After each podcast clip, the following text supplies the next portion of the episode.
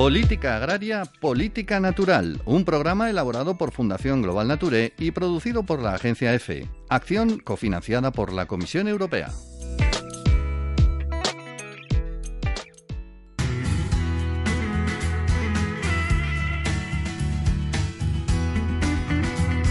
Bienvenidos de nuevo a este espacio que os explica cada semana de una forma amena qué es la política agraria comunitaria o PAC, cuál es su historia, sus aspectos medioambientales y cómo nos afecta a los ciudadanos europeos. Saludos de Vanessa Sánchez y Laura García en la producción, Alberto Coca en el control de sonido y Pedro Pablo May en el micrófono.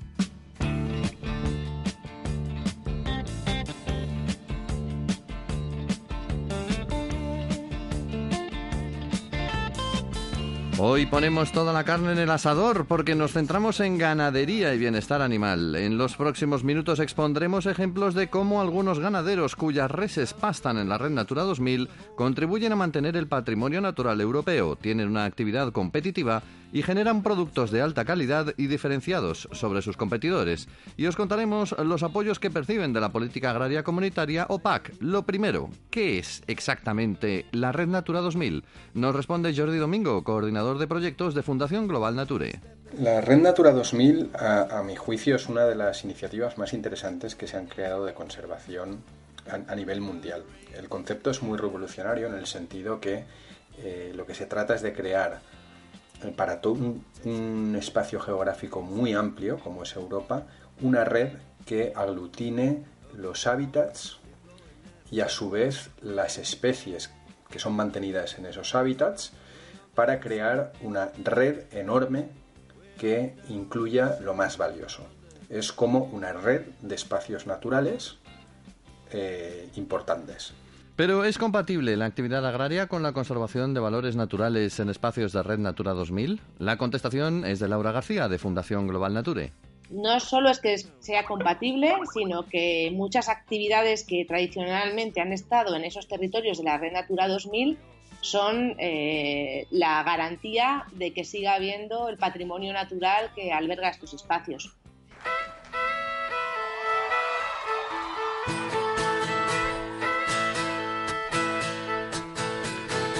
Claramente la ganadería ha modelado nuestros paisajes agrarios y concretamente espacios de alto valor ecológico que hoy en día están incluidos en la red Natura 2000. Es por ejemplo el caso de las dehesas, cuya tendencia de los últimos decenios ha sido la intensificación y simplificación, pero existen ejemplos que demuestran cómo estos agrosistemas de alto valor natural pueden ser competitivos, a la par que ayudar a conservar nuestras especies más amenazadas. Enrique Vega, ganadero y gestor de dehesas en producción ecológica, nos cuenta qué medidas decidieron llevar a cabo para compatibilizar producción con conservación.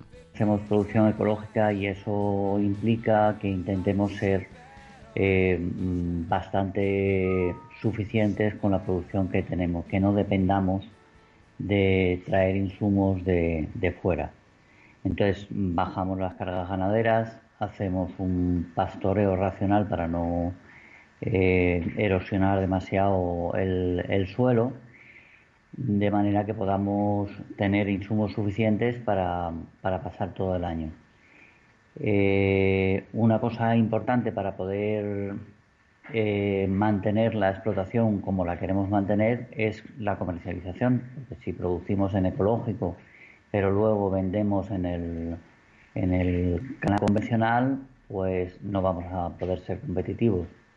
Entonces, una parte muy importante de, la producción es la, comercialización. ¿Y qué papel tiene la PAC para mantener estas dehesas? Lo explica el propio Enrique Vega.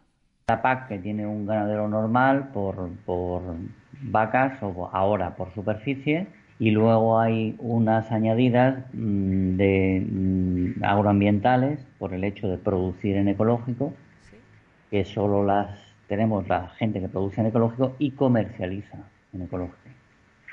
Si no comercializas, aunque produzcas, no las tienes. Sepamos también cómo se comercializan los productos ecológicos de estas dehesas. Tenemos dos, dos líneas de comercialización.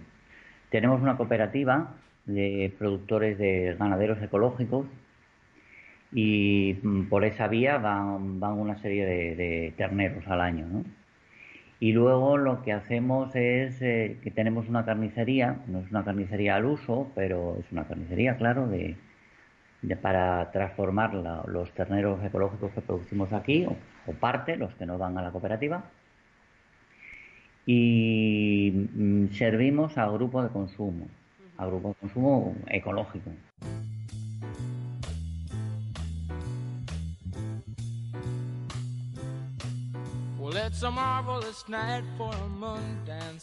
Estamos convencidos de que la actividad agraria es compatible con la conservación de los valores naturales, concretamente en espacios de Red Natura 2000, y un buen ejemplo de ello es la actividad que promueve la Asociación Ecologista GOB de Menorca en esta isla. A través de acuerdos de custodia del territorio con agricultores y ganaderos, se han puesto en marcha una serie de medidas con beneficios tanto ambientales como agrarios. Miquel Camps, coordinador de política territorial de esta entidad, nos explica en qué consisten son medidas que tienen que ver con la gestión de los elementos naturales que puede haber en la finca, pero también con la gestión del ganado, con la gestión de los cultivos, una, serie de elementos, que son eh, medidas que identificamos como de beneficio ambiental y beneficio económico. O sea, mejora la, viabilidad de la finca desde el punto de vista económico y mantenemos o mejoramos eh, el valor ambiental que pueda tener eso.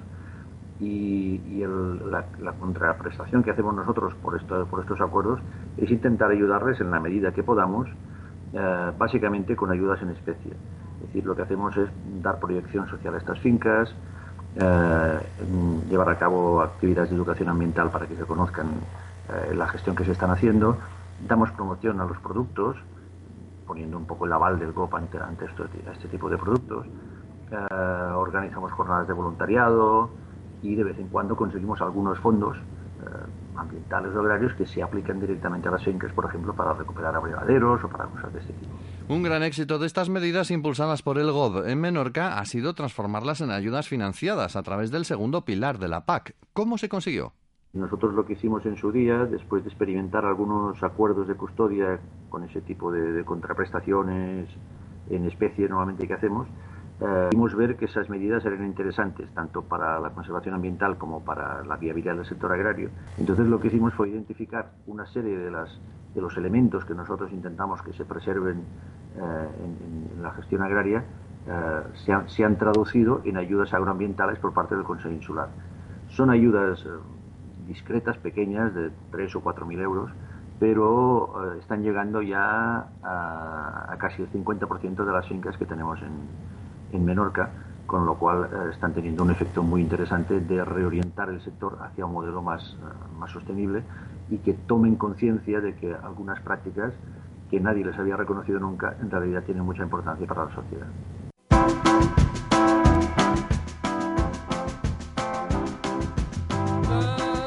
Entre las prácticas ganaderas que tienen importancia para la sociedad y en concreto para los consumidores, gana protagonismo en los últimos años el bienestar animal. En el caso de Menorca, ¿qué importancia tiene este bienestar animal? Nos responde de nuevo Miquel Camps. Para nosotros el bienestar animal es un objetivo en sí mismo, es un objetivo ético, digamos, porque entendemos que hay que tender al máximo bienestar animal. En cualquier caso, eh, también es evidente que las, las, granjas donde los animales gozan de mayor libertad se reducen los impactos ambientales, porque por ejemplo la concentración de vacuno aquí significa un problema por concentración de purines, contaminación de acuíferos. Eh, cuando el ganado es tan extensivo, ese problema no lo tenemos y además interactúa mucho mejor con la fauna y con las flores silvestres.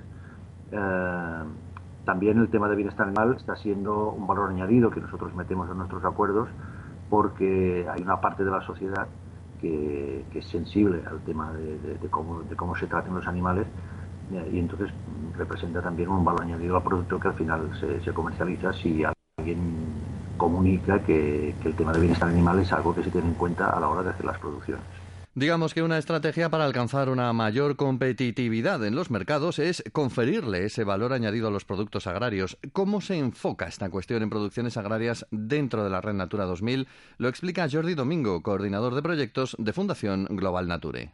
Trabajar dentro de la Red Natura 2000 podría ser un valor añadido si se ponen sobre la mesa las acciones y la financiación necesaria. Por ejemplo, el hecho de producir en la Red Natura 2000, por supuesto, mm, aplicando una serie de medidas que, fomenten la conservación de, esos, de los hábitats y las especies que ahí viven, eh, desde luego es una manera de diferenciarse, es una manera de ser diferente al resto de los productores. Eh, también esto puede suponer em, ventajas en cuanto no solo a los fondos que recibimos, sino al, digamos, al etiquetado que podemos hacer de esos productos, a las vías de comercialización, etc.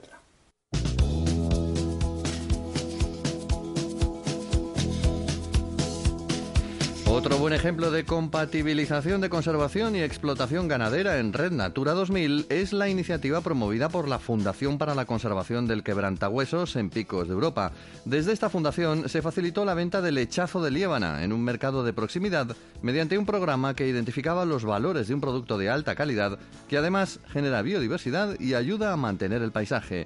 Gerardo Bagena, director de la Fundación para la Conservación del Quebrantahuesos, nos cuenta los datos básicos de este proyecto. el proyecto se desarrolló en una amplia zona de Pico de Europa, la zona de Cantabria, en la zona de Líbana en particular, donde llegaron a participar prácticamente el 80% de los ganaderos que allí había.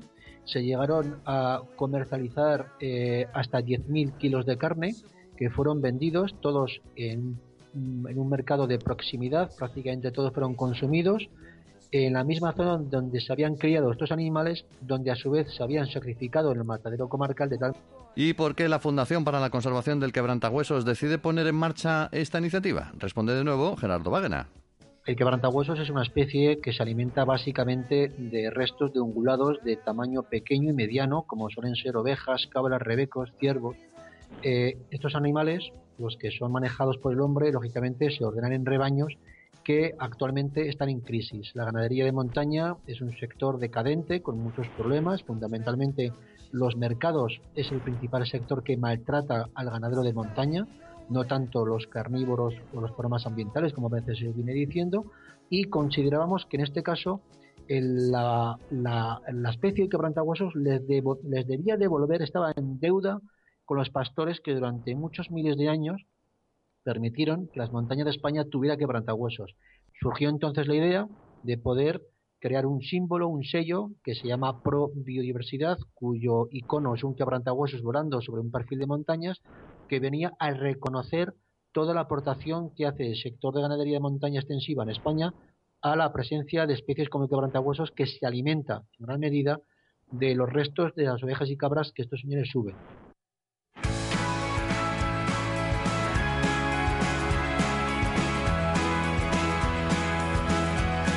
Hay que conocer también el papel del bienestar animal en la comercialización del lechazo de liébana. Todos los animales que se han trabajado en este proyecto han sido criados en régimen de libertad. Esto, que ha sido normal hasta hace unos años, actualmente en España es un auténtico lujo.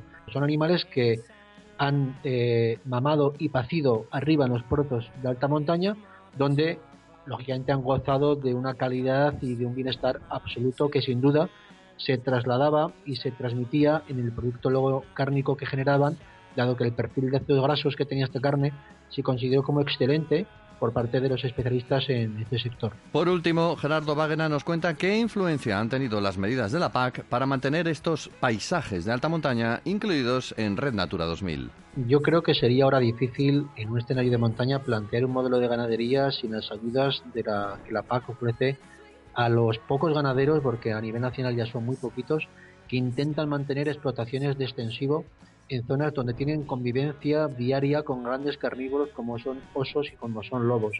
Puedo comentar el caso concreto de un ganadero eh, localizado en Cantabria que tiene una explotación de 500 ovejas y 200 cabras exactamente a menos de 500 metros donde hay una loba que ha parido a cuatro cachorros la convivencia es eh, ejemplar porque este señor, este pastor, que se mueve por amplias zonas, pero cuando deja los animales en ese sector tiene cero bajas porque mantiene a seis mastines que los lobos conocen perfectamente y es una muy buena demostración de que ese señor es capaz de beneficiarse de las ayudas de compatibilidad de la PAC, mantener sus seis mastines, convivir con un lobo que no le gusta pero que lo acepta como vecino y hacer de su actividad un negocio viable.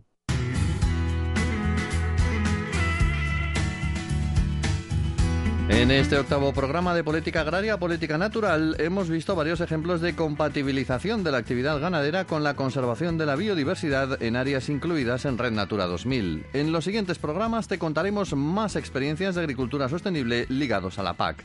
Gracias por escucharnos. Puedes encontrar nuestros podcasts en nuestras páginas web www.fundacionglobalnature.org y fverde.com.